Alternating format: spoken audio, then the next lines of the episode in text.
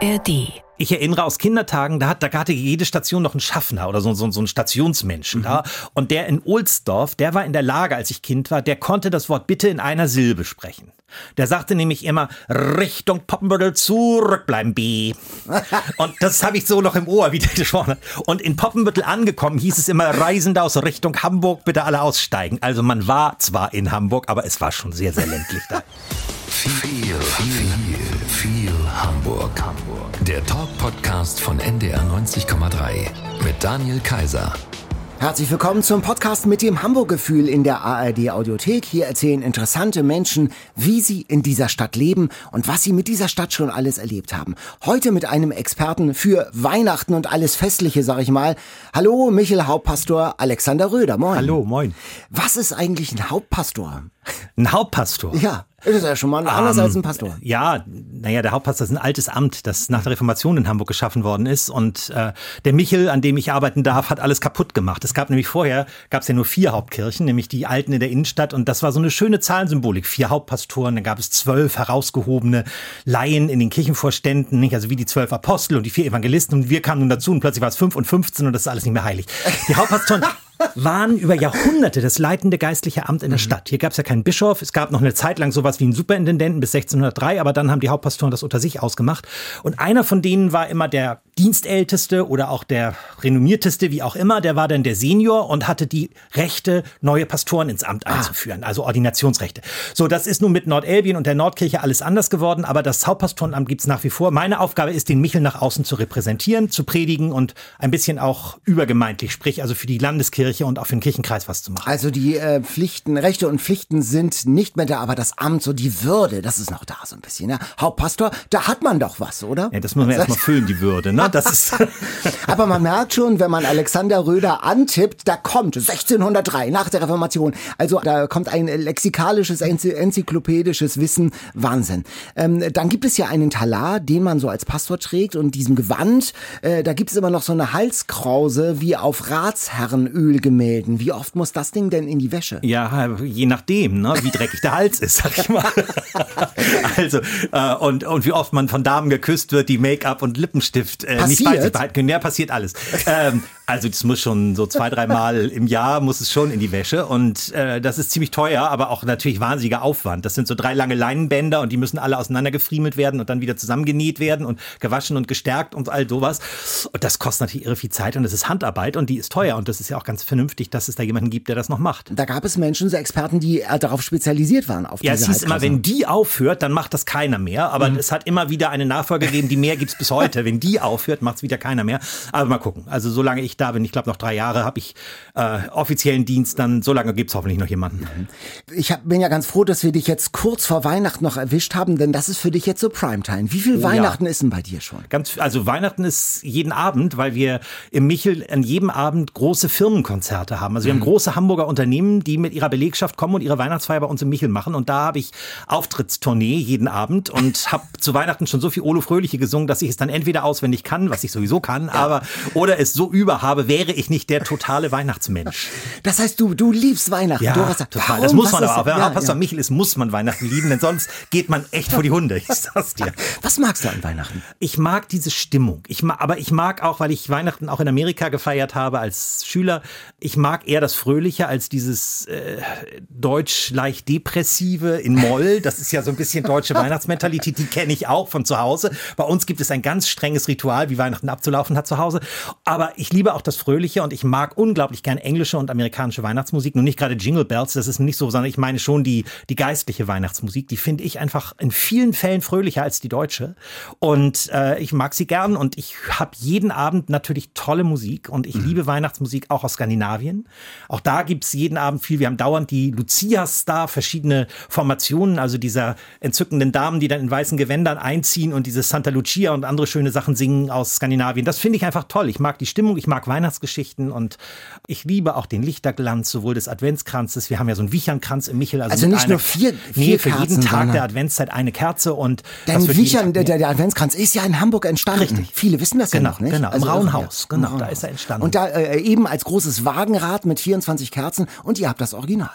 Also Na nicht, also nicht das von damals. Genau, aber nicht das von- damals, aber wir haben eben so einen richtigen Adventskranz, allerdings kein Wagenrad, sondern tatsächlich einen mit Tanne. Irre. Ähm, das heißt also Weihnachten im Michel und im Hause Röder in all den Aggregatzuständen. Ja, unbedingt. Nur nicht gefroren. Fast dein ganzes Leben bist du ja in Hamburg, bis auf diesen kurzen, äh, diese kurze Spritztour nach Amerika. Mhm. Ähm, wir wollen auch über Hamburg sprechen und verfangen mal an mit einer 040 Aufwärmrunde. Entscheide dich mal zwischen Alster oder Elbe. Sofort Alster. Oh, das kam aber. Weil ich an der Alster groß geworden bin, deshalb ist man dann ein Alstermensch, glaube ich. Aber jetzt bist du doch ganz fast mit Ich bin näher an der Elbe als an der Alster und bin ein Alstermensch geblieben. Warum? Was ist da an? Ach, ich weiß nicht warum. Es, äh, mich reizt nach wie vor, da wo ich groß geworden bin, im Norden Hamburgs, also da, wo die Alster sehr flach und sehr schmal ist. Aber das Alstertal finde ich nach wie vor mit diesen ganzen umliegenden Naturschutzgebieten ein ganz, ganz wunderbares Wandergebiet, wo wir ganz viel wandern, auch am Wochenende.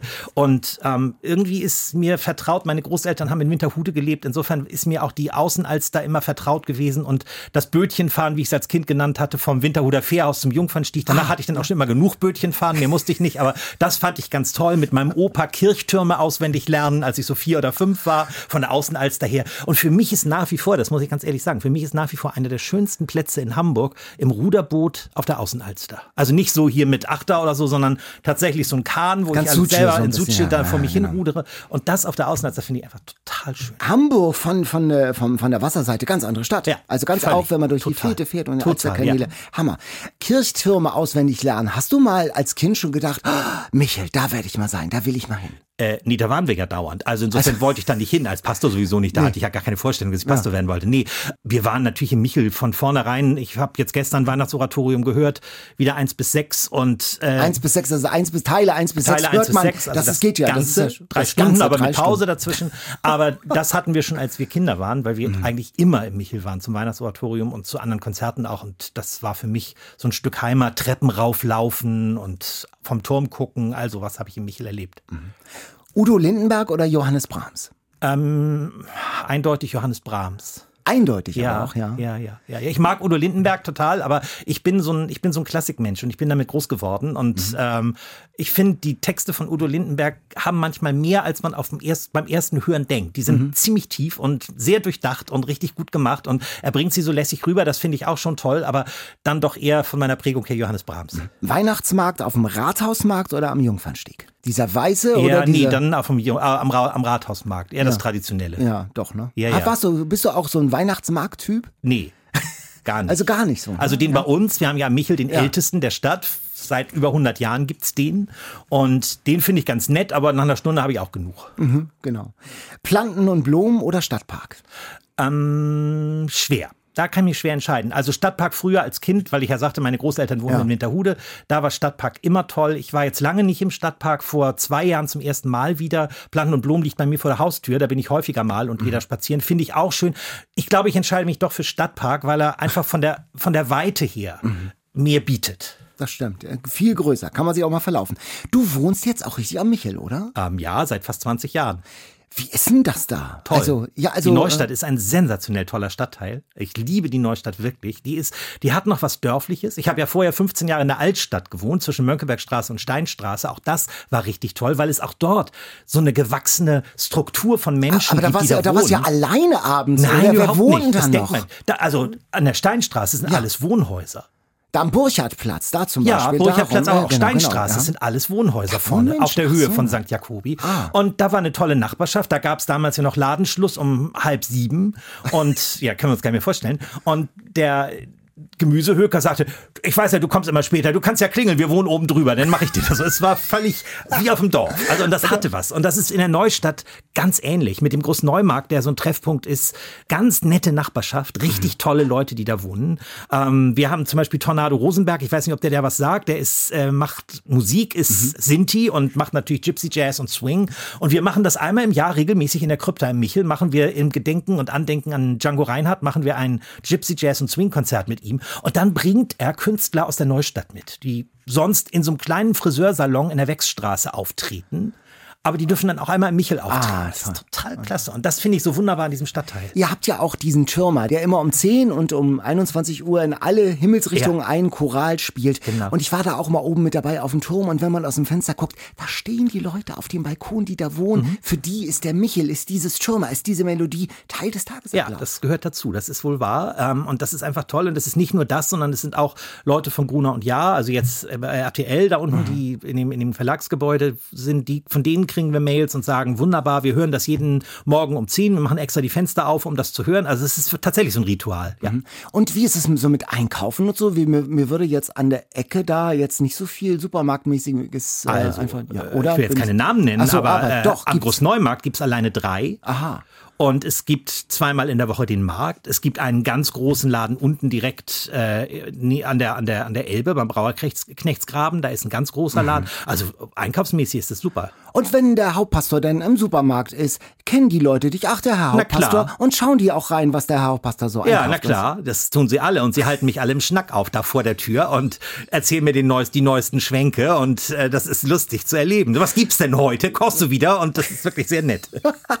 Und ist es denn so, wenn, wenn man direkt am Michel wohnt und dann ist es, bei Pastor, da brennt noch Licht. Wie oft klingelt's denn da? Oder wie oft Wenig. bist du da? Das ja. Ist ganz wenig, in der Tat. Ähm, es klingelt nicht so oft. Wir haben aber auch ein gutes System gefunden, weil wir von unserem einen Lebensmittelgeschäft Lebensmittelmarken ausgeben Mhm. an, an Menschen, die vorbeikommen. Und die wissen schon, dass sie dann doch besser ins Kirchenbüro gehen zu den Öffnungszeiten und sich diese Lebensmittelgutscheine holen, um sich was zu essen zu holen. Denn das ist ja das, was die meisten wollen. Die möchten Geld haben für irgendwas und Hierfür kriegen sie nur noch Lebensmittel, sind dann aber auch ganz pfiffig, wie ich dann auch von einer Nachbarin erfahren habe. Die kauften sich dann das billigste Mineralwasser, literweise, haben von, den, von diesen Lebensmittelgutscheinen, haben das alles ausgekippt, sind wieder rein, haben den Pfandautomat damit bestückt und haben für das Pfandgeld dann sich das gekauft, was sie eigentlich haben wollten. ja, auf die Idee muss man erstmal kommen. Ne? Ist denn die Not, merkst du das als Pastor, also an dem, oder merkt ihr das im Gemeindebüro, dass das größer, mehr geworden ist? Ja, nicht nur im Gemeindebüro merken wir das. Wir haben jetzt gerade zu Weihnachten haben wir eine ganz tolle Aktion mit zwei äh, großen Unternehmen, die da uns unterstützen. Die heißt Wünsch dir was. Mhm. Da dürfen sich Menschen tatsächlich was wünschen im Wert von, sagen wir mal, 25 Euro. Und äh, viele wünschen sich ein Gutschein für Butni, wünschen sich einen Gutschein für irgendein Kaufhaus, um sich irgendwas zu kaufen. Manche wünschen sich ganz konkret Sachen. Ich brauche ein neues Bügeleisen. Also da merkt man, die Not ist groß, wo man sagen würde, naja, ein Bügeleisen ist ja nicht so teuer, aber für viele Menschen ist dann ein Bügeleisen schon echt eine Investition. Und da können wir helfen. Und wir geben in diesem Jahr, glaube ich, fast 200 oder noch mehr Geschenke raus. Und das wird auch richtig zelebriert. Also da gibt's dann so einen Tag, wo die Leute kommen können, gibt's was zu trinken, können sich das Geschenk abholen und das ist richtig toll. Im Michel hat man den Eindruck, ist noch was so Kirche und Volkskirchlichkeit angeht, da ist die Welt noch so auch ein bisschen in Ordnung und die Kirche noch im Dorf in Tüttich. Naja, die Kirche ist schon im Dorf, das ist sie in der Tat. Und der Michel hat natürlich äh, viel Anziehungskraft. Und zwar für ganz, ganz viele Menschen. Ich habe das gerade am ersten Advent erlebt.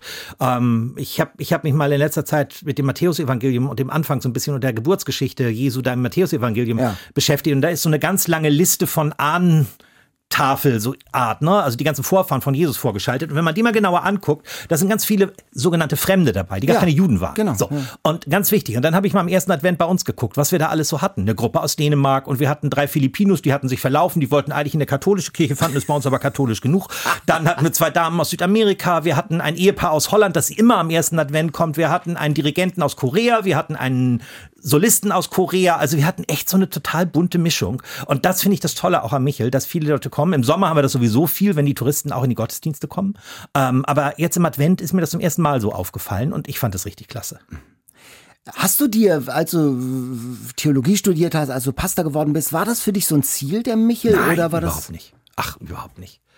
Ich hatte mich auch, also ich habe ja das Glück gehabt, dass ich in St. Johannes Eppendorf ähm, in dieser wunderschönen kleinen Hochzeitskirche da an der Alster äh, mein Vikariat gemacht habe und da sehr, sehr vor Anker war, auch schon Zeit, Jahre davor und mich sehr angefreundet hatte mit dem Pastoren-Ehepaar, das dort war, Jordan, und habe von da einfach ich sag mal so, äh, ich könnte sagen, der Heilige Geist hat gewirkt oder ich kann sagen, ich habe Glück gehabt. Ich bin im ich bin im Vikariat dem damaligen Hauptpastor von St. Jakobi aufgefallen, Lutz Mohaupt, und der hat gesagt, äh, haben Sie nicht Lust, ich habe hier eine Stelle, die ich entwickeln will. Sie kriegen hier bei uns ein kleines Büro, Sie können eventuell auch eine Wohnung kriegen, wenn Sie eine brauchen, aber können Sie das machen, nämlich mit Kunst und Kirche zu arbeiten. Über Kunstwerke der fünf Hamburger Hauptkirchenleute wieder auf Glauben und Religiosität anzusprechen. Und das hat mir total viel Spaß gemacht. Das habe ich 15 Jahre gemacht, äh, von Jakobi aus und dann lief das auch irgendwann aus und dann musste ich neun Monate ins Kirchenamt nach Kiel für Gottesdienst, Kirchenmusik, Urheberrecht fand ich nicht so prickelnd. Ich wollte das gerade war sagen. so ein neun bis fünf Job am Schreibtisch. Und ich nenne das jetzt immer boshaft, wie ich sein kann, äh, meinen Grundwehrdienst. Ja. Und in dieser Zeit, in diesen neun Monaten, die ich da war, äh, wurde ich dann bei einem Neujahrsempfang des Hospitals zum Heiligen Geist gefragt, ob ich mich nicht für den Michel bewerben wollte. Und da fragte mich eine Kirchenvorsteherin, habe ich gesagt, nee, wissen Sie, das kann ich echt nicht machen. Ich bin ja dann immer so ein ach, stockpreußisch solider Mensch, der dann irgendwann äh, eine Stelle gekriegt hat und dann ist er da ein paar Monate, kann er doch nicht schon wieder weggehen. Ich finde, das gehörte sich nicht so. Und ich habe gesagt, das Einzige ist, wenn mich der Vorsitzende des Wahlausschusses fragt, dann kann ich es mir überlegen. Naja, zwei Tage später rief der dann an, ne? Ja, hätte ich mir auch denken können. Ja, und dann lief das alles ziemlich glatt. Und dann habe ich mich für den Michel beworben, ohne zu wissen, was dann auf mich zukommt. So richtig, mein gut, ich hatte eine Ahnung, aber Ist es so wie mit Müntefering, irgendwie schönste Amt nach Papst sozusagen? ähm, ich glaube, es ist noch vorm Papst schön. Also Traumjob, ja? Ich liebe das sehr, ja. Ich finde es ganz, ganz toll und es macht einfach richtig Spaß, da zu arbeiten. Du bist ja aufgewachsen, hast du schon gesagt, am Alsterlauf im Norden. Ähm, wie war das da so? Also es war ja Mhm. Sehr ist ja noch- ländlich. ich wollte gerade sagen, das ist nochmal ein anderer Schnack als an der, in Anführungszeichen, Ost-West-Straße. Mhm, ne? Es war ganz ländlich und ich erinnere noch wunderbar die S-Bahn, die gab es ja schon seit 1918, das war dann doch schon vor meiner Zeit. Und ähm, ich erinnere aus Kindertagen, da, hat, da hatte jede Station noch einen Schaffner oder so, so, so einen Stationsmenschen da. Und der in Ohlsdorf, der war in der Lage, als ich Kind war, der konnte das Wort bitte in einer Silbe sprechen. Der sagte nämlich immer, Richtung Poppenbüttel zurückbleiben, B. Und das habe ich so noch im Ohr, wie der gesprochen hat. Und in Poppenbüttel angekommen hieß es immer, Reisende aus Richtung Hamburg, bitte alle aussteigen. Also man war zwar in Hamburg, aber es war schon sehr, sehr ländlich da.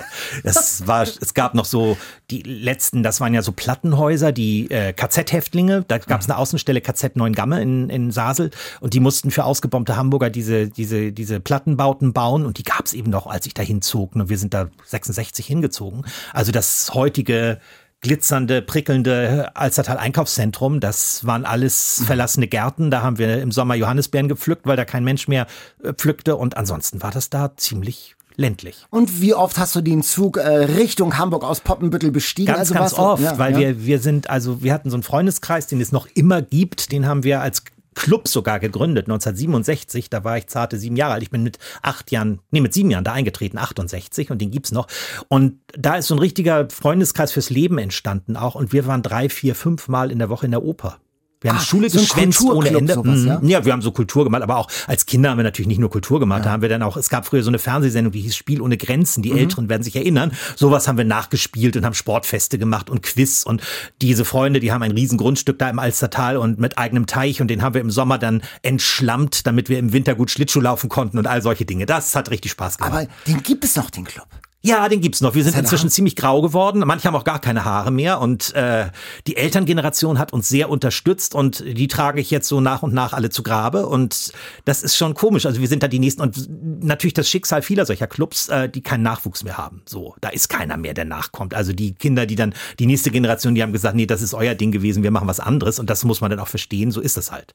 Zu Grabe tragen, das ist ja ein Stichwort. Das ist schon so, dass du bei, bei Freunden, Familien, da kommt der Anruf, äh, oder du hast auch Loki Heidi Kabel, Siegfried Lenz, Helmut Schmidt, Jan Fedder, das war ja eine besondere Trauerfeier, Hans-Ulrich Lose, dass du alle die Trauerfeiern gemacht. Das ist schon ein wichtiger Teil auch. Ja, das ist schon ein wichtiger Teil. Das ist natürlich auch Michel, denn das ist dann die Kirche, die der Senat gerade bei solchen Staatsakten, entweder hamburgischen oder auch Bundesstaatsakten gerne wählt. Und dann bin ich auch derjenige, der dann gefragt wird, das zu machen. Ja, das ist eine große Verantwortung. Ich mache das gern. Das ist nicht leicht, ganz ehrlich nicht, aber ich mache das auch sehr gern. Jetzt in diesem Jahr war es am Ende des Jahres ein bisschen viel. Da hatte ich neun Trauerfeiern in drei Wochen und das kommt ja noch mal oben drauf, auch mit Ja, den ja. ganzen Gesprächen, die dann geführt werden müssen. Ähm, und da war ich so ein bisschen schon am, am Rande meiner Kapazität, muss ich sagen. Ich werde ja auch nicht jünger. Und trotzdem finde ich das ganz wichtig und wesentlich, Menschen zu begleiten, gerade Familienangehörige, Freunde zu begleiten. Und ich glaube, das ist auch, dass gerade diese Gottesdienste, zu denen auch Menschen kommen, die am Sonntagmorgen da nicht sitzen, auch eine Chance für Kirche sind, zu sagen, wir haben da noch was zu sagen, ehrlich gesagt, zu Fragen des Lebens und auch des Sterbens und dem, was vielleicht nach dem Sterben ist. Wenn ich so höre, ähm, da waren wir in der Oper, Kirchtürme raten und so, das klingt ja so nach einem im besten Sinne bildungsbürgerlichen äh, Leben und Aufwachsen. Warst du gut in der Schule? Oh ja, schrecklich gut. So ein Streber? Außer, außer, Ach so. nee, Streber Nein, nicht. Ah, Streber nicht. Aber was ich überhaupt nicht konnte, war Sport. Ah. Und ich kriegte irgendwann eine 5 in Sport und da hat meine Mutter mir 5 Mark geschenkt. Sie meinte, sie würde arm werden, wenn sie mir für eine 1 was geben müsste. Und deshalb oh. für die 5 kriegte ich nun eine 5, kriegte ich nun 5 Mark. Und dann kam mein Sportlehrer zu mir, der sagte, ich meine, ich war einfach grottenschlecht, ne? Ich konnte das alles nicht. Ich fand Aufschwung grauenhaft. Ich fand ah. dieses, dieses um die Wette laufen fand ich ganz furchtbar. Und dass ich da 10.000 Meter immer um diesen Platz rumrennen sollte, habe ich einfach nicht eingesehen. Fand ich einfach blöd und bescheuert. So. Und dann hat der sich bei mir entschuldigt, weil er dann wohl die, die Zensuren eingetragen hat, hat er die fünf gesehen und hat dann die anderen Sachen gesehen, die anderen Zensuren gesehen, kam er an und hat sich entschuldigt und gesagt, wieso entschuldigen Sie sich denn auch, wenn jemand in Musik schlecht ist und ihm sieben eine fünf geben und der hat anderswo oder ist das nur, weil ich hier jetzt einfach schlecht bin? Ich bin da schlecht und die Leistung war wohl so nach deutschem Recht, also insofern kriege ich eine fünf, na und, ist mir doch egal. Ja, es gibt ja, es gab ja Leute in meinem Abi-Jahrgang, da haben äh, wirklich Leute mit dem Sportlehrer diskutiert, weil sie dachten, ah, die Note kontaminiert meine Eins in Griechisch und Latein oder so. Ja, also, naja. Ich habe sogar geschafft, weil ich gut in Volleyball war, das konnte ich gut. Ich habe sogar geschafft, in meinem Abi-Zeugnis ist ein Sportkurs mit zehn Punkten drin. Also immerhin. Also ne? hallo, da geht ja einiges. Bin über mich hinweg hinausgewachsen. Also hat genau. aber trotzdem nicht für ein Sportstudium gereicht. Nee. Nein, aber, aber dann Theologie. War das eigentlich klar Nein, von Anfang an? Auch oder? überhaupt nicht. Äh, nee, ich habe das so, ich sage mal so, ich habe meinen Engel gehabt. Ich hatte einen Klassenkameraden, der mich kurze Zeit vor meinem Abitur, ich habe so ein Sonderabitur gemacht, weil es damals eine Möglichkeit gab, wenige Jahre in Hamburg vorgezogen Abitur zu machen. Mhm. Also dann konnte man sich, ist alles jetzt zu kompliziert, muss jetzt mhm. im Einzelnen erklärt werden. Also ich habe ein halbes Jahr vor meinen, vor meinen Klassenkameraden Abitur gemacht, alleine zum Beispiel mhm. in Deutsch, ging heute gar nicht mehr bei Zentralabitur. Ja. Da hat der mich gefragt, kurz vor meinem Abi, saßen wir da zusammen irgendwie in der Schule, in der Pause und sagte, was willst du denn eigentlich machen? So, ich weiß ihn noch nicht so richtig. Und oh, ich wollte Jura studieren, was ich spannend gefunden hätte. Äh, da hat aber meine Mutter mich irgendwie versucht von abzubringen. Sie meinte, das sei nichts für mich. Und dann, und ich fragte natürlich die Gegenfrage, was machst du denn? Also ich studiere Theologie. Und da dachte ich, ups, und das sagt er auch noch so. Das peinlich, redet man doch nicht so laut drüber. so. Und obwohl ich immer fromm, ich bin jeden Sonntag in die Kirche gewandert, aber ähm, fand ich doch irgendwie merkwürdig. Und Trotzdem hat er was bei mir angetriggert, dass ich gesagt habe, damit beschäftige ich mich jetzt mal. Und das habe ich getan. War auch damals im Arbeitsamt. Da gab es oben so eine Mediathek, so was ganz Neues für unsere Verhältnisse damals in den 70er Jahren. Und da habe ich mich dann über Theologiestudium informiert und habe gedacht, ja, es ist zwar blöd, dass du jetzt so viel Sprachen nachmachen musst. Meine Mutter wollte, dass ich aufs Johanneum gehe.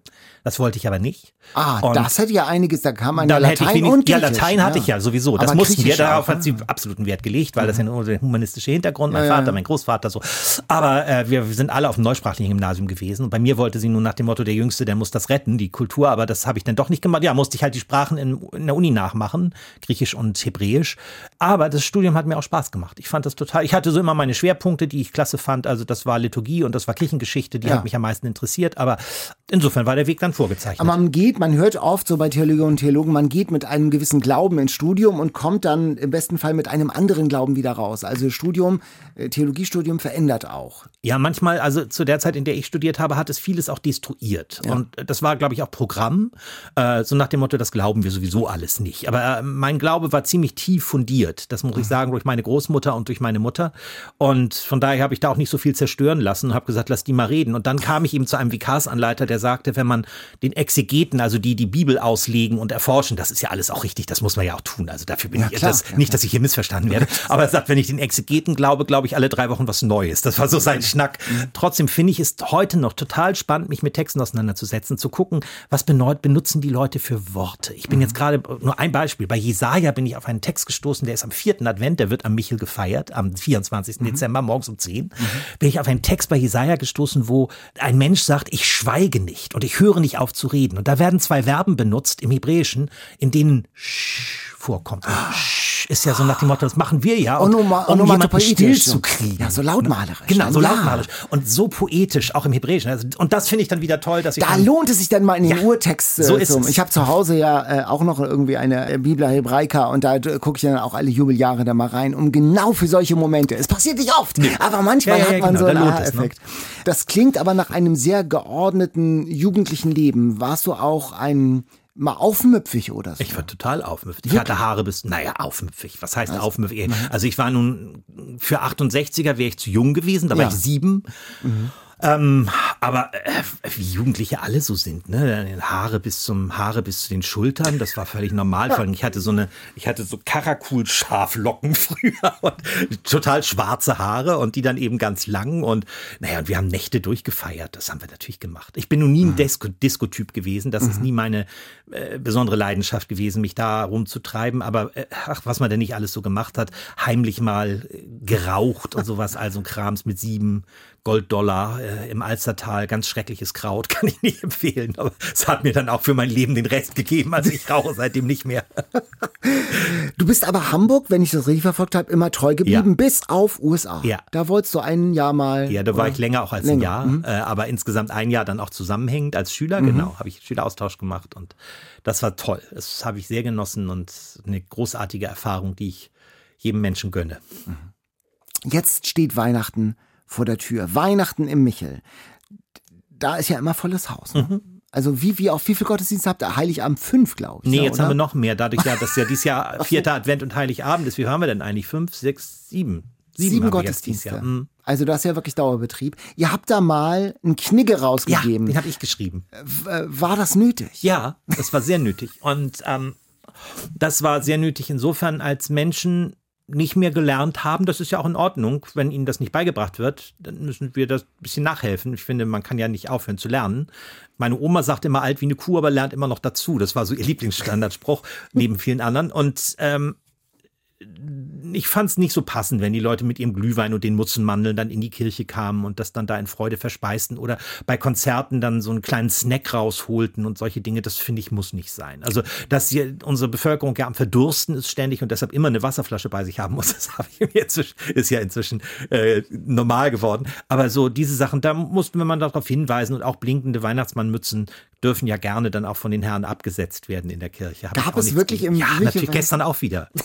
Ganz süß, irgendwie total nett. Aber ich, ich finde es ja auch lustig, dass die Leute diesen ganzen Zinnober mitmachen. Ich habe das am Wochenende jetzt bei Freunden auch gemacht. Da waren wir aber privat und jeder kriegte auch so eine wahnsinnige Weihnachtsbrille und so eine Mütze auf. Und ich hatte eine mit irgendwie so nach oben drehendem Krams und äh, sehr lustige Sachen. Und ähm, aber gut, ich finde, in der Kirche kann man doch so letzte Reste von bürgerlichem Benimm Erwarten, noch immer erbitten, erbitten, wollte ich mal vorsichtig. Ich habe gerade das Verb gesucht. Das ist ja. Und äh, hast du denn deine Weihnachtspredigt? Das ist ja schon immer. Da Ich habe ja drei. drei also ja. eine ist fertig, zwei Ja. sind im Ansatz. Wir haben ja für jeden Gottesdienst eigentlich immer einen festen Predigtext. Nun ist Weihnachten irgendwie klar, worüber man predigt. Das ist schon liegt ja nahe.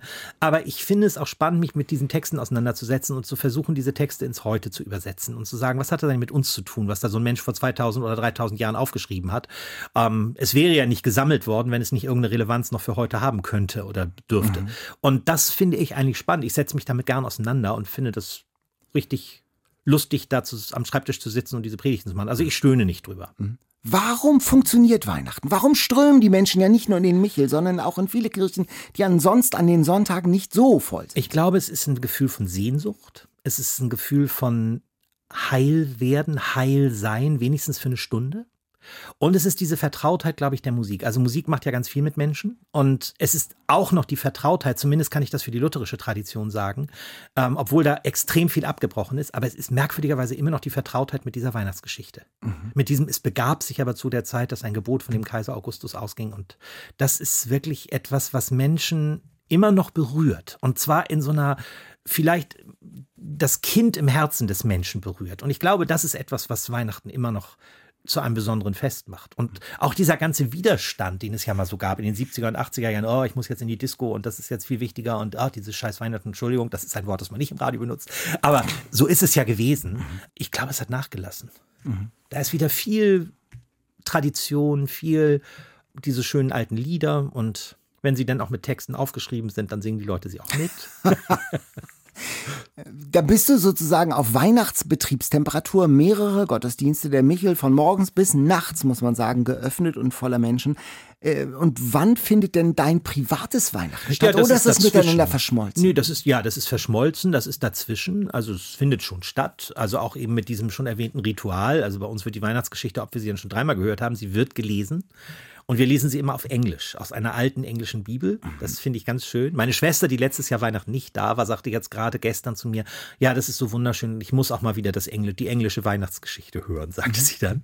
Ja, und dann essen wir und dann ist wieder Gottesdienst um 23 Uhr. Was gibt's denn? es gibt, das ist immer, das bringt die Familie zusammen mit. Ah. Also meine Schwester beizt einen Lachs mhm. und äh, wir müssen dann immer ein bisschen gucken. Wir haben auch Vegetarier in der Familie und auch die müssen natürlich zu ihrem Recht kommen. Dann gibt es Salat, dann gibt es äh, Roastbeef und solche Dinge. So, jeder muss was mitbringen. Genau. Und welches ist dein Weihnachtslied? Mein Weihnachtslied. Ähm, mein deutsches Weihnachtslied ist in der Tat ich stehe an deiner Krippen hier. Das mhm. ist eins meiner liebsten Weihnachtslieder. Und mein liebstes englisches Weihnachtslied ist uh, In the Bleak Midwinter.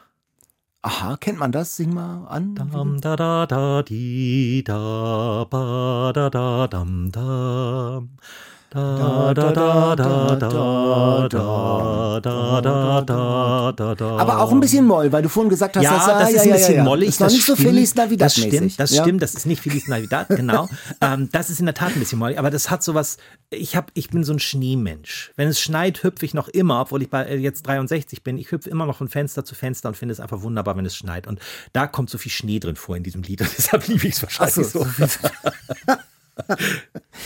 Du bist jetzt, du hast es schon gesagt, du bist Jahrgang 60 ja. und hast noch einige Jahre auf der Uhr äh, offiziell. Ja. Äh, das heißt, du hast schon viele Taufen gemacht, viele Gottesdienste, ja. viele Trauerfeiern, viele Hochzeiten. Hattest du auch mal eine Panne? Ja, eine Panne? Äh, ja, ja, ja, jein. Ähm, also äh, nicht so schlimm. Ich habe mal, da konnte ich auch gar nichts für. Es war eine Trauerfeier und eine Beisetzung sogar nur. Die Trauerfeier hatte schon stattgefunden, das war die Beisetzung. Und dann hatten der Bestatter und die Witwe besprochen, dass sie die um eine Stunde vorverlegen, weil der Bestatter irgendwie einen Anschlusstermin hatte. Ich bin immer sehr pünktlich, aber ich kam natürlich nur eine halbe Stunde zu spät, denn sie hatten mich nicht informiert, dass es um eine Stunde war. Also war ich eine halbe Stunde zu spät, für mich eine halbe Stunde zu früh. So, und ich kam auf die Witwe zu und ich sah da hinten schon irgendwie den Bestatter rumrennen wie Falschgeld und äh, kam ich auf die Witwe zu und die Witwe raunte mir nur zu, so ohne den Mund aufzumaschen zwischen den Zähnen. Sie standen im Stau. ich verstand sie erst, was will die von mir so? Aber sie wollte lieb sein und sagen, damit ich eine Entschuldigung habe für den Bestatter. Theater. Äh, das war eine Panne und habe ich denn sonst mal eine Panne gehabt? Ja, St. Johannes Eppendorf ist ja so eine hochliturgische Gemeinde ja. und da gibt es auch manchmal Weihrauch oder gab es wann früher Weihrauch. Oha, in der evangelischen ja, Kirche. Ja, ja, ja. Mein, ja, meine Oma aus, diese fromme Oma aus, aus, aus Pommern, die hatte immer Weihrauch. Das war ganz normal mhm. in der Gemeinde, wo sie war. Mhm. So, und jedenfalls, ich hatte dieses Weihrauchfass und fing nun an, dieses Weihrauchfass zu schwenken und plötzlich habe ich es so geschwenkt, dass die ganze feurige Kohle durch die Kirche gepfeffert wurde. Das hatte schon was sehr Lustiges. Aber also die Pannen sind eher die Ausnahme. Ja. Ne? Genau. Aber gibt es, hast du noch so eine Art Lampenfieber? Nee. Also angenommen, aber zum Beispiel Trauerfeier Helmut Schmidt. Ja, da, da hatte ich Lampenfieber. Ja. Da hatte ich Lampenfieber, das gebe ich zu. Das war ja. aber das einzige Mal, wo ich richtig Lampenfieber hatte. Mhm. Das lag aber auch daran, dass da so honorige Menschen saßen. Das liegt nicht am Fernsehen oder an, an Übertragung, das stört mich alles überhaupt nicht. Da war es diese, diese große Anzahl von wirklichen Celebrities aus der ganzen Welt, die da saßen. Und ich war auch bei der Trauerfeier noch kurz davor, bevor es losging, vor dem Einlass. Und dann sah man auf den, die ganzen Namensschilder ja, ja. auf den Stuhlen. Das waren, das war ja die Weltpolitik ja, der 70er, 80er Jahre, die ich aus den Nachrichten damals noch kannte. Genau. Und, und ich habe dann bei dem, dann war ja dieses äh, militärische Zeremoniell auf der Ludwig-Erhard-Straße dann zum Abschied und da stand ich also neben Henry Kissinger und habe mich mit ihm unterhalten und das war irgendwie für mich, denke ich, ey, kneif dich gerade mal. Redest du jetzt wirklich gerade mit Henry Kissinger hier? Das ist nicht zu fassen. Und er war so zugewandt und so mhm. liebevoll und sagte, ja, ich, ich habe hier einen wirklich alten Freund verloren, sagte er. Ne? Mhm. Und das, oh. ja, das war schon irgendwie das war sehr berührend. Nie ansonsten, ähm, ich habe ein schönes Motto. Mein Motto ist, Liturgie ist niemals falsch, aber manchmal anders. Und das ist so befreiend, ich sag's dir. ähm, es gibt ja, die Kirche hadert ja mit ihrer Gegenwart manchmal und hat ein bisschen Angst vor ihrer Zukunft, habe ich manchmal den Eindruck. Es gab ja gerade die Untersuchung, mhm. dass die Erosion des kirchlichen Lebens und der Kirchlichkeit der Menschen viel stärker ist als bislang gedacht. Sogar mhm. Menschen, die in der Kirche sind, würden sich als säkular bezeichnen. Wenn alle in der EKD auf dich hören würden, was müsste zuerst angefasst werden? Oh je. Das würde ich mir nicht zutrauen ah. zu sagen jetzt. Aber was schon angefasst werden müsste, finde ich ein bisschen mehr, ist das Gucken auf Spiritualität im Sinne von, wie feiern wir unsere Gottesdienste? Mhm. Also wir erleben am Michel, aber ich will das eben auch nicht als Pars pro Toto nehmen, also dass jetzt wir vom Michel wissen, wie es geht und alle anderen wissen es nicht. Das halte ich für völlig falsch und das würde ich mir auch nie anmaßen zu sagen. Aber was wir erleben, wir haben immer mehr junge Leute, aber wir haben wirklich eine hochkirchliche Liturgie.